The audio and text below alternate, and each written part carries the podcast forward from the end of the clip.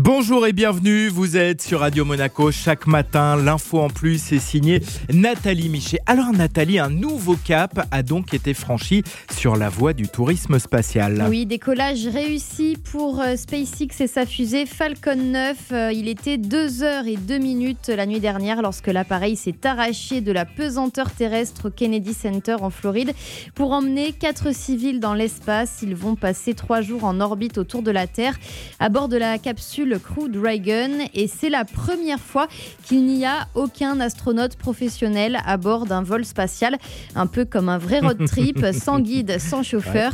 Baptisé Inspiration 4, cette mission de tourisme spatial vient conclure un été marqué par le voyage spatial de deux milliardaires, Richard Branson avec le vaisseau Virgin Galactic et Jeff Bezos avec sa société Blue Origins. C'était déjà pas mal, mais à chaque fois, le voyage en orbite n'avait duré que quelques minutes cette fois, alors qui sont les passagers qui ont pris leur billet pour l'espace? Ce sont quatre Américains, deux hommes et deux femmes. Parmi eux, encore une fois, un milliardaire. Il faut bien que quelqu'un paie. Il s'agit de Jared Isaacman, 38 ans, pilote amateur et patron d'une entreprise financière. C'est donc lui qui invite. Il prend l'addition pour la totalité du vol. Parmi ses invités, une professeure de SVT, un ingénieur aéronautique qui a servi dans l'US Air Force et une assistante médicale de 29 ans, Hayley Arsenault, une madame tout le monde a priori, sauf que cette jeune femme a survécu à un cancer osseux.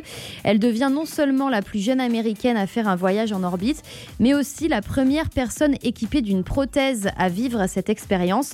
Tout ce beau monde se trouve en ce moment à 585 km au-dessus de nos têtes, plus loin encore que la Station spatiale internationale. Et ça fait rêver. Merci beaucoup Nathalie.